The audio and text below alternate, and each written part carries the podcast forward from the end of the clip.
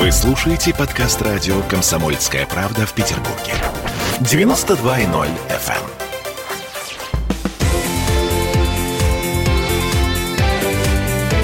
Картина недели. Всем привет, это Петербург, петербургская студия радио «Комсомольская правда». Я Дмитрий Делинский. Я Ольга Маркина. Ректор гуманитарного университета профсоюзов Александр Записовский. Вместе с нами Александр Сергеевич, здравствуйте. Здравствуйте. А на троих подводим некоторые информационные итоги уходящей недели. Одна из главных тем – власти Петербурга все-таки потихоньку закручивают коронавирусные гайки. Мне кажется, ключевое слово здесь «потихоньку». А Как лягушку варят нас. Мгм.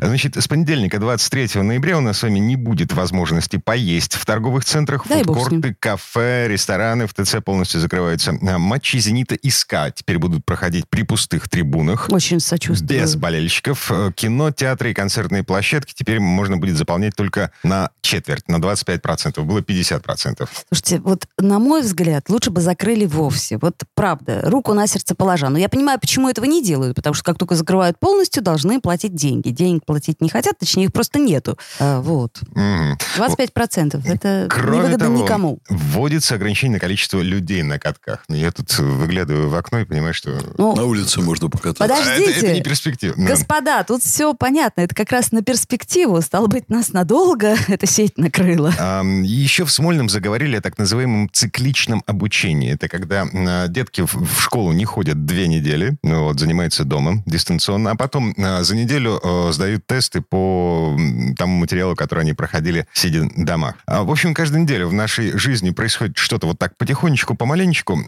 Тем не менее, мы снова, мы по-прежнему бьем рекорды по заболеваемости, по смертности. Собственно, может уже закрыть все к чертовой матери? Вот объявить локдаун, как весной, тем более, что заболеваемость у нас сейчас гораздо выше, и смертность гораздо выше, чем было весной, ну, типа на пике первой волны эпидемии. Ну, во-первых, я замечу, что мы бьем только собственные российские рекорды, очень существенно при этом уступая Соединенным Штатам, Бразилии, Италии, Испании, Франции. Ну, в общем-то, конечно, политику правительства Петербурга в этом смысле обсуждать достаточно трудно, потому что они находятся, конечно, между бедой со смертностью людей, бедой со смертностью нашей экономики, и очень аккуратно, очень не спеша вводят эти меры. Я еще раз подчеркну, мне кажется, что значительно важнее проблема самоограничения людей, соблюдения норм гигиены элементарных, нежели там действия правительства. Я бы сейчас ни за какие ковришки не пошел бы ни на хоккейный матч, ни на какое-то массовое мероприятие, хотя я иногда вижу образцы того, как это нужно проводить. Вот я был в четверг в Выборгском дворце культуры, там было массовое мероприятие по случаю 115-летия со дня основания Ленинградской профсоюзной организации. А Сколько народу там было? А там сидела ровно половина зала. Мгм. Понимаете, я сначала по привычке посмотрел, думаю, ой, 50% не дошло. А потом я понял, что это просто очень дисциплинированные люди. Пришло ровно столько людей, сколько пригласили. Сели ровно через одного в шахматном порядке. Все до единого в масках. Вот мне на входе там померили температуру, хотя я шел, между прочим, через VIP-проход. Одели на меня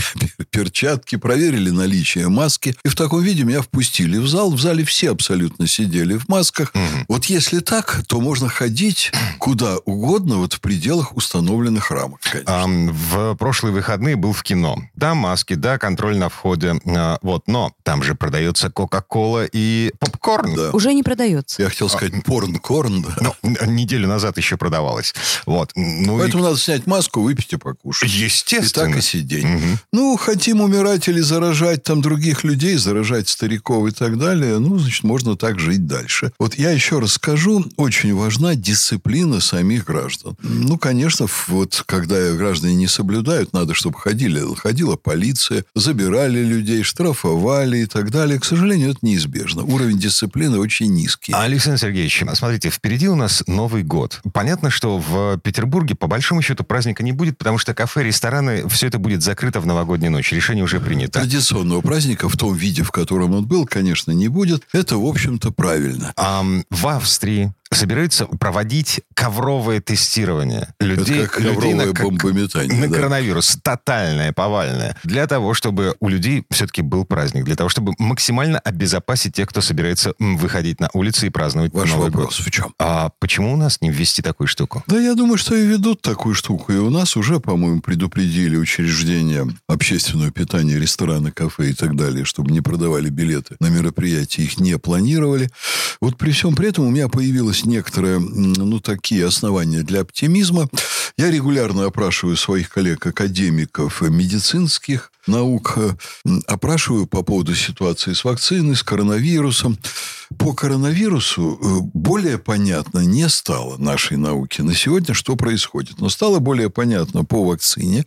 И разные люди, которые не связаны напрямую между собой и не аффилированы с какими-то бизнес-интересами, говорят мне, что России подготовлена действительно очень хорошая вакцина, э, не несущая никаких побочных последствий. То есть сама методика подготовки этой вакцины, она исключает какой-то вред для организма. И 92% это эффективность. Но это еще половина моей радости, или даже четверть. А другая половина или две трети заключается в том, что аудит этой вакцины, включая методику ее разработки, провел швейцарский банк Credit Suisse. Я думаю, что у них были к этому серьезные профессиональные основания. Это не медицинское учреждение. Я предполагаю, что причиной было запросы на кредиты. Я думаю, что или Россия просила, э, дала запрос на кредиты для производства вакцины, или страны-покупатели дали запрос. А я должен сказать, что Евросоюз тормозит всеми силами распространение российской вакцины вакцины и угрожали странам-членам Евросоюза принимать жесткие меры, если они будут у нас закупать вакцину. Первая Венгрия сказала, что мы на все наплюем и будем ее закупать. Тогда Евросоюз сказал, ну да, тут экстремальная обстановка, да, давайте мы пойдем навстречу, разрешим. А, Александр Сергеевич, есть только одна проблема. Да. А мы до сих пор не научились ее производить в промышленных объемах. В лаборатории, в пробирке, да. Дмитрий. Но для того, чтобы даже свою страну обеспечить, нужны цистерны. Есть даже не только это проблема. Полтора миллиона прививок в Москве запланированы на середину декабря. Поэтому научились. Подождите, Александр Сергеевич, Да. тут есть один нюанс, на который очень сильное внимание обращают врачи. Э, На то, что, э, значит, антитела действуют сейчас, как выяснилось, не более трех месяцев. О, подождите, я отвечу на ваш вопрос, как смогу. Конечно, я не врач, вот, но я закончу с швейцарским банком. Швейцарский банк, будучи, э, так сказать, серьезным учреждением и давая кредиты только под серьезные вещи, я думаю, что, еще раз подчеркну, к ним обратились или Россия, или страны Запада, а может быть и не только Запада, желая закупать, э, ну, скажем так, вот по моим впечатлениям, лицензию на производство коронавиру- э, коронавирусной вакцины, поскольку Россия, по-моему, не собирается для вот стран р- различных по заявкам поставлять свою вакцину. Собираются поставлять, э, ну, скажем так, Технологию. Лицензию на ее производство, Да-да-да. да, технологию и так далее. Вот. Они собрали врачей, независимых врачей, провели аудит, э, значит, разбирались вот с, с центром Гамалея, активно прорабатывали все. И пришли к очень позитивным выводам, что это дело очень серьезное. Вот. Теперь, если позволите, к вашему вопросу. На три месяца? Слава богу. Да, действительно, на три месяца гарантировано. Дальше у кого как. Но, господа, давайте мы представим себе, что вот действительно в декабре, а я думаю, что так и будет, будут э, подвергнуты вакцинации полтора миллиона москвичей. Кто это будет? Это будут в первую очередь люди, которые являются такими эпицентрами определенных коммуникаций с другими людьми. Ну, например, к примеру, я не знаю точно, что планирует московское правительство, но понятно, что это будут врачи, наверняка это будут учителя. Но Я очень надеюсь, что это будут преподаватели вузов. Возможно, это будут там водители транспорта, там работники торговых центров и так далее, и так далее. То есть люди, которые коммуницируют с массой других людей. Полтора миллиона. В Москве официально 15 миллионов. Я думаю, что реально может быть и все 20 с учетом незарегистрированных. Но значит, там есть пожилые люди, которые, в общем, реально находятся на самоизоляции в силу высокой дисциплины, сознательности и опасений. Отбросьте треть и посмотрите, что будет, если подвергнуть вакцинации людей, которые испытывают наибольшие угрозы в связи с коронавирусом и являются эпицентрами общения. Резко, я вас уверяю, резко пойдет на спад угроза заражения, потому что будут вакцинированы те люди, которые потенциально могут быть разносчиками. И тем более так много. Фактически 10% населения Москвы... э, Да, 10%, но уберите еще 30% значит, тех, кто находится на самоизоляции, вакцинации. И поэтому речь идет уже о совершенно других э, цифрах, понимаете? Это уже не от 15 миллионов, а от 10 миллионов. Mm. И наиболее активные люди, участвующие вот в общественном обороте. Это очень серьезно.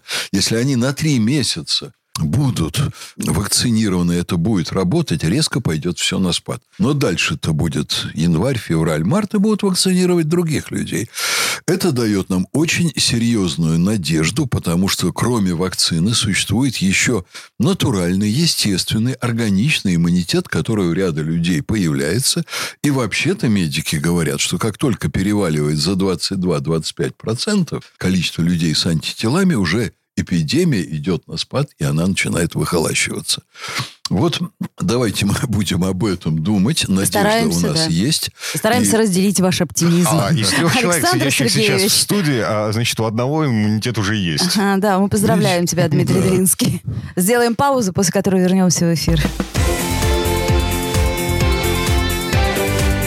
Картина недели.